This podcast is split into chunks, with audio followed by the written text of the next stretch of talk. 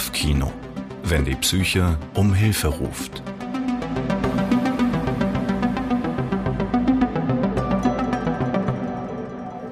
Herzlich willkommen zu unserem Podcast Kopfkino.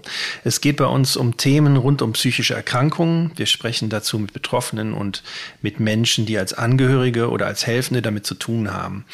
Äh, unsere Folgen sind in der Regel 15 bis 20 Minuten lang. Das läuft also relativ komprimiert ab. Und wir, das sind Matthias und Julian als Ehrenamtler beim Verein Gender Inspiration e.V. Unser heutiger Gast hat mit uns bereits die letzte Folge zum Kleinfelter-Syndrom gestaltet. Und er heißt Ralf und wir sind sehr froh, dass er überhaupt zu uns kommen konnte. Das ist für ihn nämlich keine Selbstverständlichkeit. Äh, die Folge heute, das ist die Folge 3, die haben wir Diagnose Isolation genannt. Das ist äh, zugegebenermaßen etwas reißerisch vom Titel her, aber wir werden jetzt mal versuchen, das zu füllen. Lieber Ralf, schön, dass du bei uns bist. Herzlich willkommen. Ähm, was hätte dich denn eigentlich davon abhalten können, heute hier zu sein? Äh, wenn ich mit dem Wagen nicht abgeholt worden wäre und nachher zurückgebracht werde, was ich gut und spitze finde, wäre das der erste Punkt, weil ich im Moment durch die Borderline-Störung nicht in der Lage bin, selbstständig Bahn zu fahren, ohne Begleitung, also alleine. Weil wenn ich in der Bahn bin, äh, ich Angstzustände bekomme, von Panikattacken bis hin zu ganz heftigen Angstzuständen, dass ich anschließend raus muss und dann unter Umständen auch ärztliche Versorgung brauche. Das heißt, wann war das letzte Mal, dass du es in so einer Bahn ausgehalten hast? Äh, vorige Woche Mittwoch, als ich bei meinen ehemaligen WG-Kumpels war und mir ein Herz gepasst habe und dann für drei Stationen, nur drei Stationen alleine Bahn gefahren bin. Aber immerhin, du machst sowas, du gehst das an. Hin und wieder ja, dann wiederum gucke ich mir die schönen Bahnen der Rheinbahn von draußen an und denke, ach, tolle, äh, tolle Fahrzeuge, aber leider kannst du nicht mitmachen. Ne? Du hattest mal erwähnt, dass äh, neben dem, dass da einfach oft viele Menschen drin sind, geknubbelt, dass auch so Gerüche dich äh, sehr beeinträchtigen. Also in letzter Zeit plage ich mich sehr damit rum, dass ich also Gerüche jedweder Art schwer ertragen kann oder überhaupt nicht schaffe, ob das jetzt Parfümteile sind. Es sind im Moment aber auch Parfümsorten auf dem Markt, die sehr stechend, sehr äh, aggressiv sind, würde ich fast sagen, dass man also, dass auch normale Leute da Probleme mitbekommen. Dann äh, Duftstoffe jedweder Art, also im Haushalt, also ich sag mal vom Chlorreiniger angefangen über Badreiniger, über Spüli, über alles Mögliche, weil halt auch dem äh, Chemie zugesetzt ist. Es muss alles schön riechen, es muss schön stinken. Ob der Mensch das jetzt da verträgt, das, da wird nicht nachgefragt. Ne? Dann äh, geht es weiter mit äh, Nahrungsmittel jedweder Art, die ich stellenweise nicht riechen kann, äh, die ich dann auch meide, weil ich sie auch durch allergische Reaktionen nicht vertrage. Es zieht sich also halt durch. Ne? Und dann äh, kommt man in eine Isolationsschiene, weil wenn man jetzt mal äh, von meiner Warte aus gesehen jemand kennenlernen würde, wer gibt sich denn mit sowas wie mir freiwillig ab? Da gibt es Alternativen. Andere Leute, die die Probleme nicht haben. Also suche ich mir doch jemanden aus, der eben äh, normal ist, in Anführungszeichen. Der diese Dinge nicht aufweist. Hat man allerdings diese Dinge sehr ausgeprägt, dann ist man schon in der Isolationsschiene drin, weil das einen auch einbremst halt. Man möchte Sachen umsetzen, kann sie aber nicht, weil das nicht machbar ist. Julian, du wolltest gerade was fragen. Ähm, ja, ist jetzt aber gerade, ich bin jetzt schon weitergegangen irgendwie. Das war jetzt nicht so wichtig, was ich im Kopf hatte. Okay, dann frage ich mal was. Äh, das mit der Isolation, ähm, das begleitet dich, wenn ich das richtig verstanden habe, ja auch schon sehr lange, ne? Also teils durch durch Krankheiten, mit denen du zu kämpfen hast, genau wie du es beschreibst. Ähm, ich übersetze das mal so, ich habe das Gefühl, du möchtest dich dann jemandem nicht zumuten oder schlimmer noch, derjenige selber hält die rote Karte hoch und sagt, was, was sind deine ganzen Themen, das ist mir zu anstrengend. So habe ich das jetzt verstanden. Aber es gab ja auch so äh, wirklich kindliche, frühkindliche Isolationserfahrungen. Habe ich das richtig im Kopf? Also ich sag mal, einschneidende Erlebnisse hatte ich früher, als ich äh, zur Kinderlandverschickung in den Jahren, wo ich zwei, drei war, wo ich ja auch schon Asthma ausgeprägt hatte, an die Nordsee kam ohne jetzt die Stadt zu benennen oder das, äh, die Insel, äh, und wurde zu disziplinarischen Maßnahmen von den damaligen Nonnen in den Keller gesperrt, wo kein Fenster war, drei Tage lang. Und ich denke mal, ich bin kein Psychologe, dass sich daraus etliche Ängste im Laufe der Zeit, wie ich sie heute habe, entwickelt haben. Und äh, so wie ich es mal verstanden habe, den Keller kann man gleichsetzen mit einer Straßenbahn. Denn das ist ja auch ein geschlossener Raum für eine gewisse Zeit. Man ist da drin gefangen, man ist da nicht eingesperrt, aber man ist gefangen. Und das Gehirn argumentiert das dann so, das ist ungut, da äh, gehe ich nicht rein, weil äh, da kann ja was Schlimmes passieren, also gehe ich lieber zu Fuß. Ne? Was natürlich äh, bei schönem Wetter gut ist, ist immer gut, wenn man sich bewegt, ist klar. Aber wenn man dann stundenlang unterwegs ist, von A nach B zu kommen und dann auch wieder zurück, das wird dann zur Tortur. Ne? Aber dein, dein Kopf oder dein, deine Psyche scheint ja auch zum Glück nicht auf jede Form von geschlossenem Raum so zu reagieren. Ne? Das sind so ausgewählte Räume. Ja, es hängt auch oft damit zusammen, wenn viele Leute in einem verhältnismäßig kleinen Raum sind, äh, dann äh, habe ich einen Fluchtreflex, da muss ich weg, da muss ich raus. Also mein Gehirn signalisiert mir dann, ist ungut, ist voll, das stinkt da drin, selbst wenn es nicht stinkt, äh, äh, das tut nicht gut, äh, nächste Station muss da raus, beziehungsweise ich gehe jetzt gar nicht in die Bahn rein oder ich habe Probleme, wenn ich einkaufen gehen will, brauche ich schon Begleitung dabei. Seit Jahren sonst alleine einkaufen geht nicht, weil der Einkaufsladen ja im Grunde genommen gleichgesetzt werden kann mit der Bahn oder mit dem Zu- und Keller von dem Erlebnis damals. Und auch im Laden stinkt es nach Parfüm oder nach undefinierbaren Gerüchen von den Lebensmitteln selber. Und das ist für mich eine Tortur jedes Mal. Ne? Also ich schaffe es zwar jetzt seit einer geraumen Zeit mit verschiedenen Betreuerinnen, dass ich das aushalte beziehungsweise auch durchhalte. Wir gehen auch zu unterschiedlichen Zeiten rein, damit ich dann mal ein Gefühl dafür kriege, dass also das nicht eine abgesteckte Zeit ist, wo ich dann drauf programmiert bin. Und wenn ich dann mal außerhalb der Zeit gehen würde, dann klappt es nicht so ungefähr, dass man also einen breit gefächerten Raum hat. Aber äh, die Angst ist nach wie vor da. Ja, was mache ich denn, wenn das wieder zurückkommt? Ne? Aber meine Frage, dann war doch Corona eigentlich ähm, ein gutes äh, äh Ex Experimentierfeld für dich theoretisch gewesen, weil es gab ja die Schutzmaske, also das heißt Gerüche oder sonstiges, hat ja schon das ein bisschen gestoppt und äh, damals waren ja die Geschäfte auch nur so und so viele Leute drinne. Ist denn, bist du damit denn mit der Situation besser zurechtgekommen in Zeiten von Corona? Paradoxerweise zum Einkaufen ja, ja, weil kaum jemand drin war genau. oder nur schubweise Leute reingelassen ja, wurden, genau. mit Maske sowieso. Und paradoxerweise nicht immer, aber öfters mit Bahnfahren mit Maske war auch gut. Und ich meine, ich würde natürlich heute einen Teufel tun und setze mir eine Maske auf, nur für mein Wohlbefinden und gehe dann in die Bahn rein, wo man keine mehr braucht. Ne? Dann wird man ja von den Leuten auch wieder, ah, guck dir den Bekloppten an. Ne? Aber es hat im Alltag schon, äh, es hat, die Bedeutung hat sich schon verändert. Also ich, ich nehme das wahr, ich fahre relativ viel Bahn und es sitzen immer, immer Leute mit Maske drin, die das einfach noch machen. Und ich meine, ja gut, das sagt sich so leicht, ne? Sollen die anderen denken, was sie wollen. Ich verstehe ja dein Thema damit, da nicht wie der bunte Vogel dann durch die Bahn zu hüpfen. Ne? Aber es könnte tatsächlich eine Idee sein. Jetzt sind wir hier natürlich keine Therapeuten, keine Mediziner, die dir jetzt hier kluge Tipps für dein Leben geben können oder wollen, weil du einfach äh, Fachmann für dein eigenes Leben auch bist. Ne? Bist da sehr klar und äh, kannst ja das auch wiedergeben, was deine Themen sind. Mich würde jetzt noch interessieren, ähm, ich meine, das ist ja, also du hast das jetzt so erzählt, da mit zwei, drei Jahren im Keller eingesperrt zu werden, das ist ja wie aus einem Gruselfilm, ne? Also das, das glaubt man ja gar nicht, dass solche Dinge Kindern angetan werden überhaupt. Ähm, ist das für dich überhaupt eine Chance, da näher ranzukommen an diese Thematik, dich das überhaupt abzustreifen, irgendwie zu bearbeiten? Wie kriegt man sowas aus, aus dem Körper wieder raus? Eigentlich nicht. Das äh, kursiert irgendwo äh, im Gehirnkasten ganz weit hinten. Äh, präsent ist es für mich immer, wie gesagt, Bahnfahren, einkaufen gehen oder wo viele Menschen sind, äh, auf einem gedrückten, engen Raum oder Räume an sich. Ich schaff's ja noch nicht mal bei Karstadt Kaufhof die Rolltreppe hochzukommen, weil das für mich äh, schon Ängste verbreitet. Also das macht mir Angst, da in diesem Laden zu sein. Man kann zwar raus jederzeit, ist klar, aber die vielen Menschen, die da drin sind, das macht mir sehr viel Angst.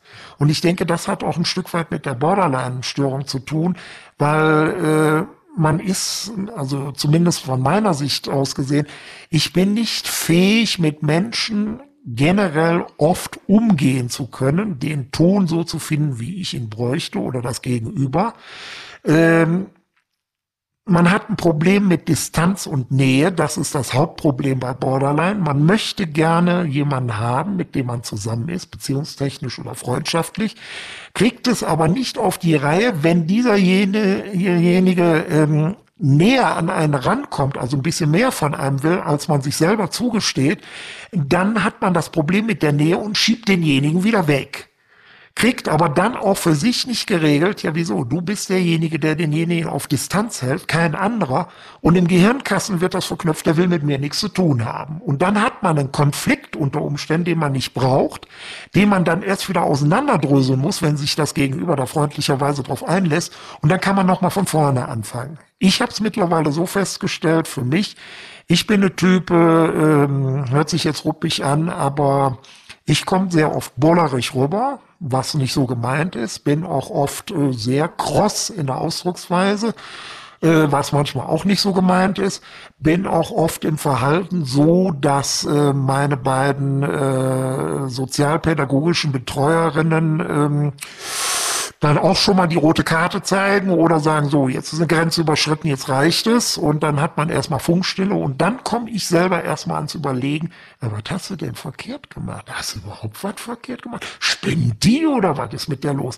Und das ist bei der Borderline'schen Erkrankung, also zumindest habe ich das so festgestellt, Nähe, Distanz ist ein Problem. Ähm, Umgang mit Mitmenschen ist ein sehr großes Problem. Man möchte gerne hip sein, kriegt es aber nicht auf die Reihe. Äh, man, äh, oder ich sag mal, ich verstelle mich dann manchmal so, dass ich dann mithalten kann mit anderen, was ja Quatsch ist, weil ich bin eben ich und ich bin so, wie ich bin, mit all meinen Fehlern, Facetten und auch vielleicht guten Seiten, die ich bis heute nicht an mir gefunden habe. Und äh, ja, aber das ist typisch Borderline. Man findet nur immer das Negative und das Positive. Naja, Kann ich jetzt schon mal drei aufzählen, aber lassen wir das.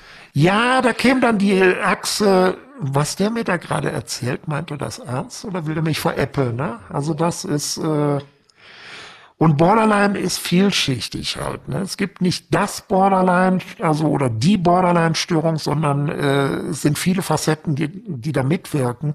Und dann kann man froh sein, wenn man Leute hat wie meine Sozial- oder ich meine beiden sozialpädagogischen Betreuerinnen, die so einen Langmut haben und vor allen Dingen, die es immer wieder aufs Neue mit mir versuchen, weil selbst meine Mutter hatte zu Lebzeiten gesagt, wo Borderline noch gar nicht äh, dis äh, diskutiert wurde, Hör also mit dir auszukommen, ist verdammt schwierig. Also wer dich mal in der Backe kriegt, oh Gott, oh Gott, da sehe ich jetzt schon schwarz. Ne? Und wenn die eigene Mutter das sagt. Ja, okay. Und, Trotzdem und, weiß ich von dir, entschuldige, wenn ich dazwischen pinsel, weil das gerade ein schöner Einstieg wäre. Ähm, für die Sache trotzdem weiß ich ja von dir, dass du ein geregeltes Arbeitsleben geführt hast. Also, dass du ein völlig normales Arbeitsleben geführt hast, trotz dem, was du jetzt beschreibst, Probleme mit Menschen und so. Wie war das? Wie war das für dich machbar? Äh, Arbeitsleben war eine Schiene, äh, Privatleben entweder gar nicht oder so minimalistisch, dass man nicht drüber nachgedacht hat. Und ich habe mich immer in die Arbeit geflüchtet. Ich habe Überstunden en masse gemacht mitunter. Äh, dann bin ich wieder ausgefallen, weil es zu viel war, weil der Körper dann einfach gestreikt hat. Sagst du noch kurz, was du gearbeitet hast? Äh, ich glaube, das möchte ich lieber nicht. Kein Problem. Alles klar. Sonst habe ich hier Regressansprüche. okay, du warst Banker. Nein, Quatsch. Hm, genau, ich war Dagobert Duck im, im Keller und habe die, äh, die Euros gescheffelt.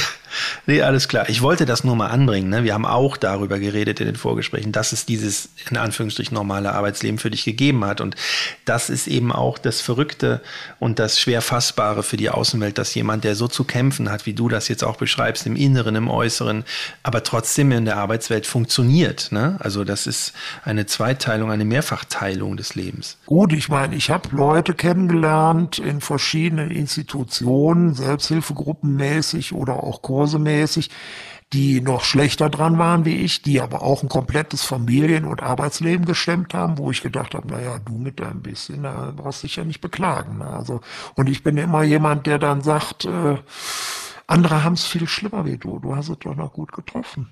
Hm. Ich mache mal jetzt ein Schleifchen, weil wir haben ja mal so einen Einspieler, den wir ein bisschen vorbereiten müssen. Du hast ein sehr reichhaltiges Leben, großen Erfahrungsschatz und da sind diese 15 Minuten hier wirklich äh, eine Herausforderung. Ähm, ich sag euch jetzt mal da draußen, die ihr uns zuhört, äh, wir sind natürlich keine Mediziner und Therapeuten hier, der Julian und ich.